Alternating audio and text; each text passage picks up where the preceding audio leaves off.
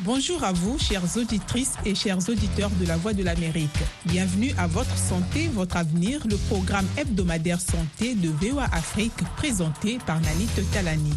On entend souvent dire que pratiquer une activité sportive régulière est bon pour la santé. Quels sont réellement les effets bénéfiques de l'activité physique sur la santé? C'est autour de cette question que s'articule euh, Votre santé, votre avenir de cette semaine.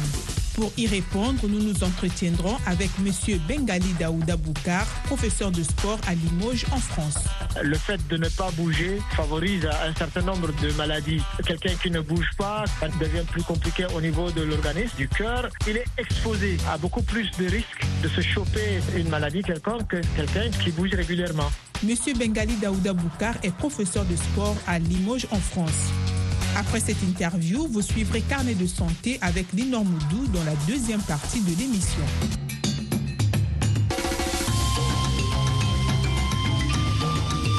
Votre santé, votre avenir, l'invité de la semaine.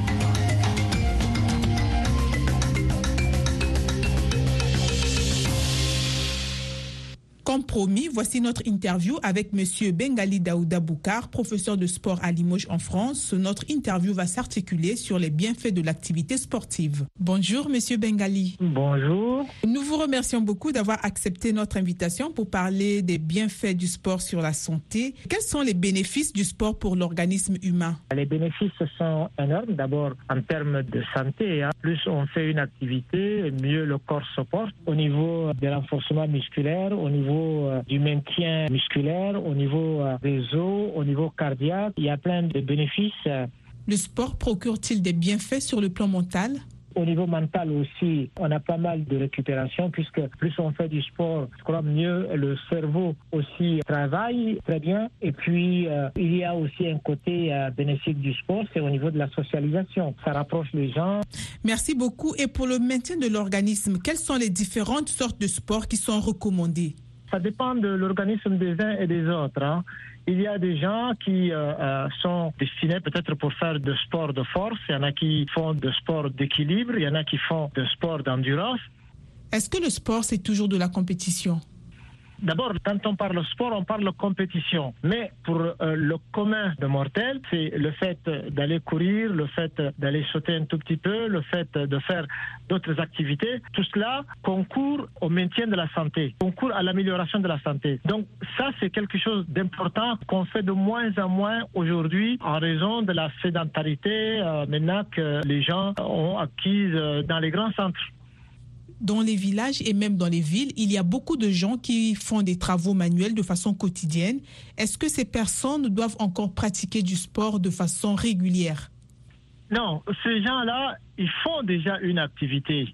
Ce qui est intéressant, c'est d'arriver à leur faire comprendre que, bon, en dehors du travail qu'ils font, il y a autre chose qui euh, concourt à leur santé. Parce que les gens qui sont dans les campagnes, euh, déjà les femmes, euh, le fait d'aller chercher de l'eau plus loin, elles marchent longtemps. Le fait de transporter des fagots, c'est une activité. Le fait de cultiver, de labourer son champ, c'est aussi une activité. Donc tout ça là, ce sont des activités. Mais un certain nombre de parties du corps ont besoin d'autres choses que ce qu'on fait tout le temps. C'est pour ça qu'aujourd'hui, avec l'évolution, on va beaucoup plus aider ces gens-là à comprendre le fonctionnement de leur propre corps comment aménager son corps, qu'est-ce qu'il faut euh, faire pour que le corps résiste en termes d'alimentation, mais en termes aussi d'activité. Il y a des activités qui sont totalement indépendantes de ce qu'on fait quotidiennement. Quelles peuvent être ces différentes activités? Le fait de marcher, le fait d'aller se baigner euh, dans un fleuve, de nager un peu, le fait de faire de l'équitation ou le fait de faire un peu de vélo, tout ça concourt au renforcement de la santé et de la capacité euh, de l'organisme. Est-ce que le sport ou l'activité physique peut prolonger l'espérance de vie d'une personne? Vous savez que ça n'a peut-être pas d'incident, mais il y a des gens qui ne font pas de sport et qui vivent longtemps, et il y a des gens qui font du sport et qui meurent sur le terrain. Donc euh, tout cela est fonction vraiment de l'organisme euh, des uns et des autres et de la gestion. Si on connaît bien son organisme, si on gère bien son organisme, peut-être que l'espérance de vie se prolongerait. Il y a des gens qui ne font pas de sport du tout, mais qui vivent le plus longtemps possible. Comment peut-on expliquer le fait que certaines personnes pratiquent du sport, meurent vite, alors que d'autres ne pratiquent pas du sport mais vivent longtemps? C'est parce qu'ils ont un organisme qui s'adapte plus facilement à toutes les activités et qui n'a pas besoin d'être forcément aidé par autre chose. Mais il y a ceux qui font du sport aussi. Ceux-là, c'est le contrôle quotidien, hein. c'est le contrôle sans arrêt. Parce que s'ils ne le font pas, évidemment, tout d'un coup, ils se rendront. Parce qu'on a vu des sportifs sur le terrain s'effondrer. Parce qu'on n'a jamais, euh, en amont, fait attention à, à leur organisme. Donc, le fait de faire du sport, dans un sens, peut-être que ça prolongerait la vie, mais euh, dans l'autre, il faut faire attention. Donc, suivant les cas, le sport peut ou ne pas jouer sur l'espérance de vie des gens? Dans le sens où ça prolongerait la vie, je dirais simplement pour nos parents qui sont dans les campagnes. Vous savez, euh, il y a longtemps, les gens ils mouraient simplement parce que ils ont, on dit qu'ils ont la maladie ou ils avaient du mal à uriner. En fait, aujourd'hui, on se rend compte que c'est de la prostate et ça, chez tous les hommes, ça existe. Maintenant, si on sait que ça existe et que voilà, par le fait de faire des activités, évidemment, euh, on court euh, moins de risques à faire en sorte que la prostate là se développe très vite. Donc, il y a des choses euh, qu'il faut maintenant arriver à faire comprendre aux gens qui sont aussi dans la campagne que voilà, il y a des choses qui peuvent améliorer leur vie et prolonger la vie. Les personnes qui souffrent par exemple des maladies cardiaques, est-ce qu'elles peuvent s'adonner sans danger à une activité physique régulière? Non, non, non, non, non. Il y a toujours un danger. Mais les personnes qui sont atteintes de maladies chroniques, d'abord, euh, elles doivent être sous contrôle euh, médical. Et c'est à partir de médecins qui diront, bon, voilà, tel sport, c'est mieux de le faire, ça comporte moins de risques, mais ça améliore également la santé. Mais on ne fait pas n'importe quel sport. Quelqu'un qui a un problème cardiaque, il ne va pas se mettre tout de suite à faire un sport où il faut qu'il aille très vite et il faut qu'il mette à rude épreuve son cœur. C'est une question d'adaptation. Ça, c'est les médecins qui le contrôlent, ça. Les personnes âgées, quelles sont les activités sportives ou les activités physiques qui peuvent leur être recommandées? Beaucoup plus de marche. Les personnes âgées, aujourd'hui, euh, avec euh, l'urbanisme, maintenant les gens marchent peu et plus on, grandit, plus on est âgé, plus on prend un peu aussi du poids. Et si euh, on ne fait pas d'activité pour éliminer tout ça, si on ne fait pas attention à ce qu'on mange, si on ne fait pas attention à son sommeil, tout ça, évidemment, c'est assez compliqué. Mais je crois que tout médecin conseillera à l'avance, il faut marcher. En rapport avec la marche, on a un auditeur qui s'appelle Daniel Lass, il est de la RDC. Il pose la question suivante. Si j'évite l'obésité et que je marche une distance de 12 km trois fois par semaine, est-ce que cela peut être la solution ou cet exercice pourrait encore avoir de répercussions sur ma santé? Déjà, marcher euh, trois fois par semaine, c'est déjà très bien. Maintenant, ce n'est pas seulement marcher qui suffit. Il y a marcher, mais il y a également la régulation de ce qu'on mange. Parce que ça ne sert à rien si on doit euh, marcher 12 km et puis après, euh, une fois au repos, on se goinfre et puis on mange des, je sais pas, des McDo. Donc c'est une question de surveillance de son alimentation et de l'activité. On fait l'activité parce qu'on veut perdre des kilos, mais si une fois qu'on a fini l'activité, on doit aller se charger, ça sert absolument à rien. Donc il faut lier l'alimentation avec l'activité qu'on fait. Vous suivez votre santé, votre avenir sur VOA Afrique. On a un autre auditeur, Alphonse Mbouaki, toujours de la RDC, qui veut savoir si les exercices corporels peuvent éloigner la vieillesse précoce. ah, la vieillesse précoce. Oh, tout le monde a peur de vieillir. Eh oui. Mais bon, déjà, le fait euh, d'être régulièrement en activité, c'est un plus. Hein. On est à l'abri de pas mal de maladies, on est à l'abri de pas mal de maux de ceci, de maux de cela. Quelqu'un qui fait régulièrement d'activité, il dort bien et puis en plus, il mange bien. S'il n'a pas de maladie, s'il n'a pas de problème de santé, évidemment, sauf accident de circulation. Autrement dit, euh, il n'y a pas de raison que la vie ne se prolonge pas. Et les enfants peuvent-ils aussi faire du sport ou doivent-ils faire aussi du sport?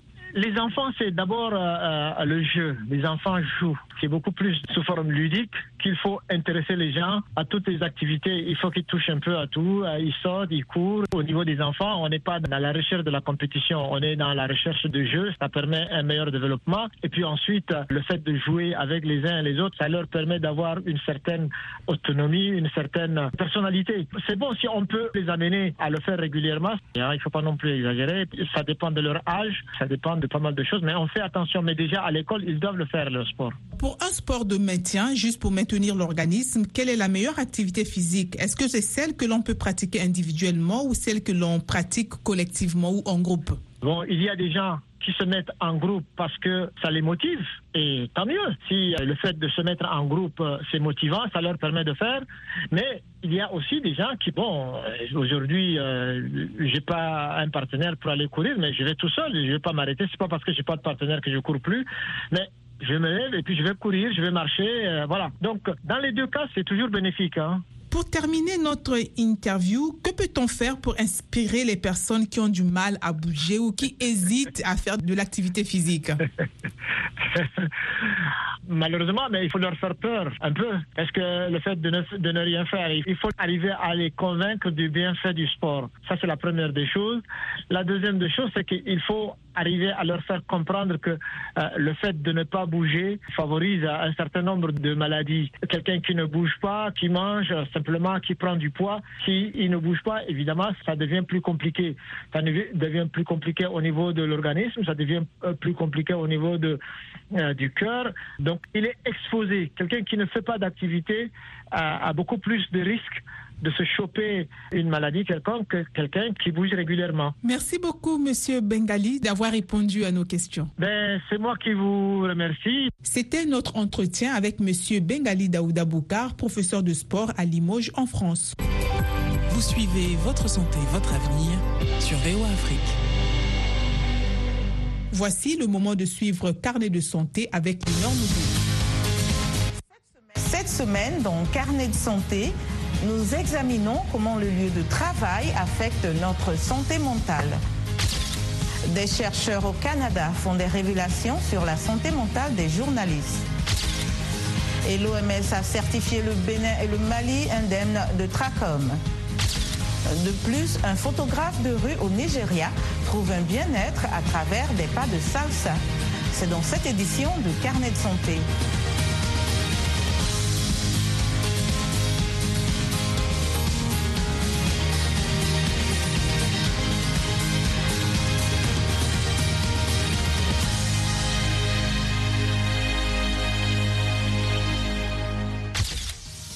Bonjour à tous, merci de nous rejoindre pour une nouvelle édition de Carnet de santé. Vous sentez-vous anxieux lorsque vous pensez au travail? Votre métier implique-t-il un niveau élevé de stress ou de pression émotionnelle? Si oui, vous n'êtes pas seul. Selon l'Organisation mondiale de la santé, à l'échelle mondiale, environ 12 milliards de journées de travail sont perdues chaque année à cause de la dépression et de l'anxiété. Selon l'OMS, les risques psychosociaux ou les risques pour la santé mentale liés au travail peuvent être dus aux caractéristiques du travail, l'horaire de travail ou les possibilités d'évolution de carrière.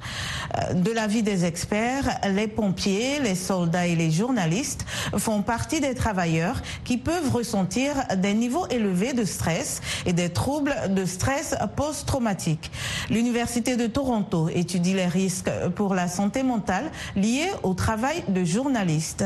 De New York, le reportage de Christina Caicedo-Smith, récit Nani Talani. Quel impact une carrière couvrant la famine, la guerre, les catastrophes et l'insurrection a-t-elle sur les journalistes qui les couvrent? C'est la question à laquelle Anthony Feinstein a cherché à répondre. Au cours des 23 dernières années, le professeur de psychiatrie de l'Université de Toronto a constitué une base de données à partir d'enquêtes auprès de plus de 1100 journalistes, comparant les résultats des journalistes de première ligne avec ceux qui couvrent des informations moins traumatisantes. Son étude révèle que les femmes journalistes peuvent être davantage affectées parce qu'elles sont plus vulnérables aux actes de violence. Davantage de pression chez les femmes journalistes que d'hommes est une constatation très constante, quel que soit le pays que nous avons examiné. Nous avons regardé dans plusieurs pays maintenant. C'est quelque chose qui transcende le pays. Les femmes journalistes sont plus à risque. Alison Baskerville est spécialiste de la sécurité éditoriale pour l'agence de presse Reuters. Son travail consiste à s'assurer que les journalistes dans les zones de conflit disposent des ressources dont ils ont besoin. En tant que responsable de la sécurité, nous devons comprendre à quel point les journalistes sont exposés à ce type de menaces et ce que cela fait à leur santé mentale. Le trouble de stress post-traumatique ou SSPT, a été reconnu pour la première fois par l'Association américaine de psychiatrie en 1980.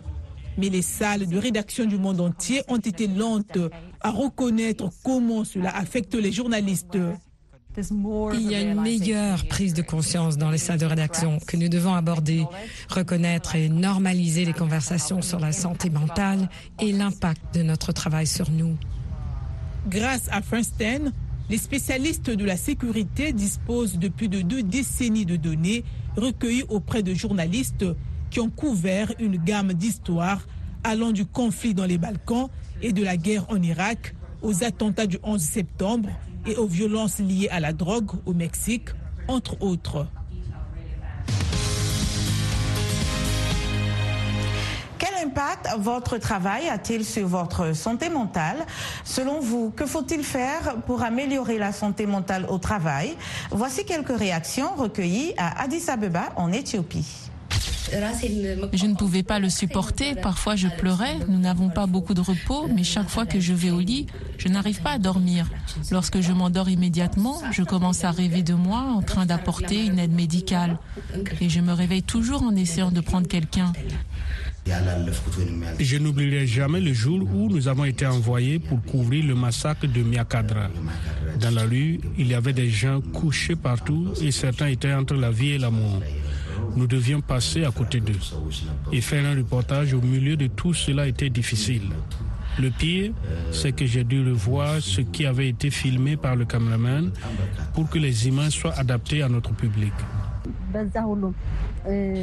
Au cours des trois dernières années, nous avons été bloqués. C'était comme si nous étions enfermés dans une maison et les conséquences psychologiques de cette situation sont extrêmes. En tant que journaliste, vous êtes témoin de beaucoup de choses. Vous voyez une personne mourir de faim, d'un manque de médicaments ou des enfants devenir orphelins. Les images des victimes étaient imprimées dans mon esprit. À cause de cela, j'avais des maux de tête et je prenais toujours des analgésiques. Mes maux de tête étaient dus à l'insomnie. Pour se débarrasser de ce genre de stress, il faut toujours s'occuper. Mais le problème peut réapparaître quand on fait une pause, alors j'en parle avec mon mari. Vous serez témoin de choses inimaginables au cours d'une seule vie. Et c'est difficile. La solution est de travailler sur la paix, reconstruire notre société. Et j'appelle le gouvernement à se concentrer sur cela. Jacques Chimanouka, chargé de projet à AIDS dans le Nord Kivu, nous en dit plus sur la santé mentale au travail et comment en prendre soin. Le travailleur est censé répondre à plusieurs obligations et à des urgences dans des délais très brefs, des obligations du bailleur, des obligations du management. Et ça veut dire que c'est une forme de stress auquel le travailleur est confronté tous les jours. Parce que d'abord, le stress, c'est une réaction liée à, un processus d'envahissement émotionnel ou euh, une conséquence d'une pression externe ou interne et euh, auquel le travailleur fait face. Ça submerge un peu tous les mécanismes de défense auxquels le, personnel peut faire face. Et quand le mécanisme de défense est submergé, le corps lui-même produit des, sécrète des hormones, des hormones qu'on appelle les hormones euh, de stress ou adrénaline. Et l'adrénaline, vous comprenez que c'est le sucre qui est produit par le corps pour euh, lui donner plus d'énergie afin de répondre aux situations de stress. Et lorsque le, corps est habitué à produire l'adrénaline tous les jours, donc le sucre, ça vous expose directement au, diabète. Le premier signe, c'est lorsque le travailleur euh, a peur euh, la, volonté ou le courage d'exercer ses activités quotidiennes comme euh, donc de manière efficace. Le corps humain, lorsqu'il est censé répondre à plusieurs besoins tous les jours, des besoins physiques, des besoins mentaux, et des fois il peut arriver où la personne tombe et s'évanouit et sans pour autant savoir la cause réelle quand on voit la personne. C'est l'accumulation, l'accumulation des, états de stress. Donc ce sont des situations qui peuvent, arriver à, n'importe quel moment parce qu'on eh, ne contrôle pas notre corps. Il faut travailler dans la prévention, dans l'atténuation de tous ces risques-là. Et travailler dans l'atténuation, c'est permettre maintenant à ces staffs, donc les, remplacer de manière même hebdomadaire, il ne faudrait pas qu'un travailleur travaille 7, 30 sur 30 tous les jours et répondre, en train de répondre à toutes les urgences à lui seul. Il va les accumuler et ça va lui, lui attraper. Il faut, c'est pourquoi l'employeur a mis en place un système de, de, de, remplacement de manière hebdomadaire. Une équipe peut travailler aujourd'hui, cette semaine, et l'autre semaine, ça sera une autre équipe pour éviter ça. L'Organisation mondiale de la santé animale, WOA, indique que le Togo a signalé une épidémie de grippe aviaire H5N1 dans un élevage de volailles. Selon WOA, un rapport des autorités togolaises dit que l'épidémie près de la capitale Lomé a tué 1450 oiseaux d'un troupeau de 1500 et les oiseaux restants ont été abattus. Entre-temps, en mai, l'OMS a certifié que le Bénin et le Mali ont éliminé le trachome en tant que problème de santé publique, les cinquième et sixième pays africains à le faire, comme le rapporte Kane Farboth de la VOA, alors que le centre Carter célèbre cette étape importante, son travail d'élimination et d'éradication du trachome se poursuit dans d'autres pays. Ce reportage est relaté par Yakuba Ouedraogo. Le centre Carter était déjà engagé depuis une décennie dans la lutte contre le verre de Guinée au niveau mondial. Pendant ce temps, l'ancien président Jimmy Carter et son organisation à but non lucratif se sont aussi attaqués à une autre maladie tropicale négligée au Mali. Dans toutes les régions du Mali, 25 à 50 des enfants âgés de 1 à 9 ans souffraient des premiers stades de cette maladie. Selon Callahan, cette statistique a troublé le président Carter. La Fondation Hilton a demandé au président Carter et au centre Carter s'ils étaient prêts à envisager de travailler sur l'assainissement et l'eau pour lutter contre cette maladie appelée trachome au Mali et au Niger. Le trachome peut être transmis par des écoulements infectés provenant des yeux et du nez. Le centre Carter s'est fixé pour objectif d'éliminer la maladie dans les deux pays. Cette maladie est évitable. C'est une infection bactérienne qui découle de l'accès ou du manque d'accès à l'eau et à l'assainissement, de mauvaises conditions de vie de populations soumises à des pressions socio-économiques. Depuis 1998, le Centre Carter et ses partenaires financent et mettent en œuvre des programmes avec les pays hôtes pour développer des stratégies de traitement et de prévention des infections, même pendant le récent conflit armé au Mali. Cela nous aidera à montrer aux donateurs que nous sommes sérieux dans ce que nous faisons et nous pourrons les convaincre de nous accorder davantage de ressources. L'Organisation mondiale de la santé indique que le trachome est toujours présent dans 23 pays africains et qu'environ 105 millions de personnes sur le continent vivent dans des zones à haut risque d'infection.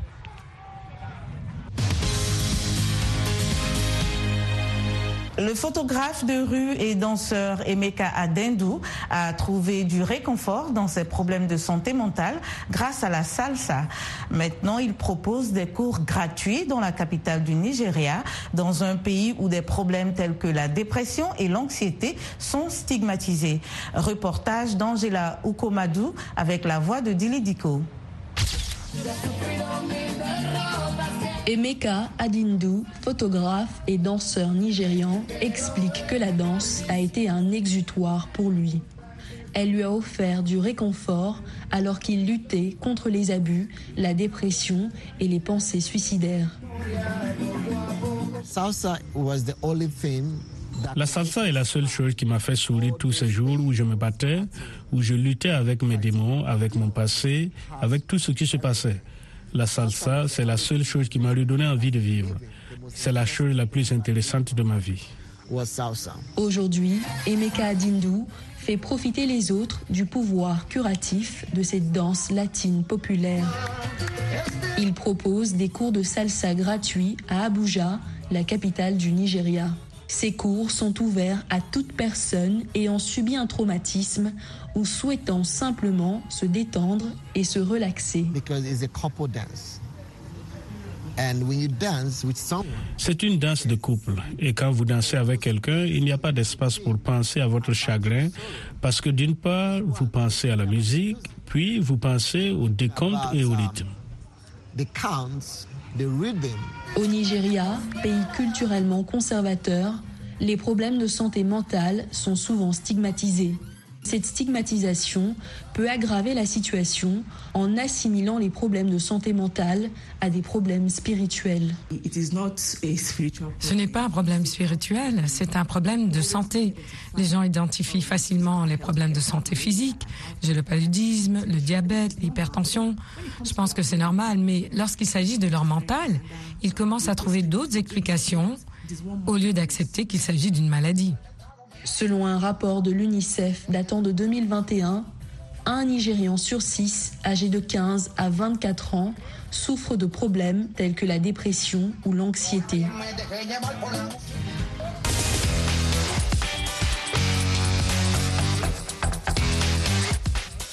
C'est ici que s'achève le magazine Votre santé, votre avenir. La première partie de ce programme hebdomadaire s'articulait autour de l'importance de l'activité physique sur la santé.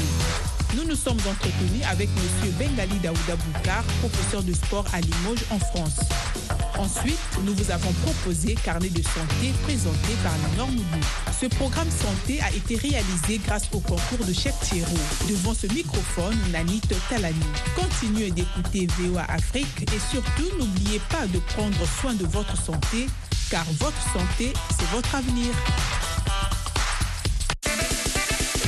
C'était Votre santé, votre avenir, une production de VOA Afrique. Pour vos commentaires, vos questions ou vos témoignages, retrouvez-nous sur voafrique.com ou sur notre page Facebook VOA Afrique.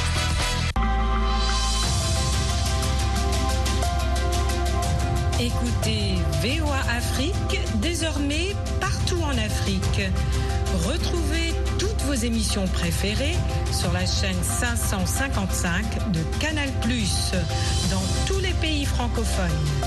Vous pouvez également nous suivre dans une trentaine d'autres pays africains, du Nigeria au Zimbabwe, en passant par le Ghana, le Kenya, la Tanzanie et la Zambie. VOA Afrique dans tout le continent africain sur la chaîne 555 de Canal+. En plus de nos programmes sur FM et ondes courtes, VOA Afrique est en votre compagnie 24 heures sur 24 sur Internet. voaafrique.com, tous les derniers développements sur l'actualité africaine et mondiale, reportages photos et vidéos, et vos commentaires sur voaafrique.com. À tout de suite.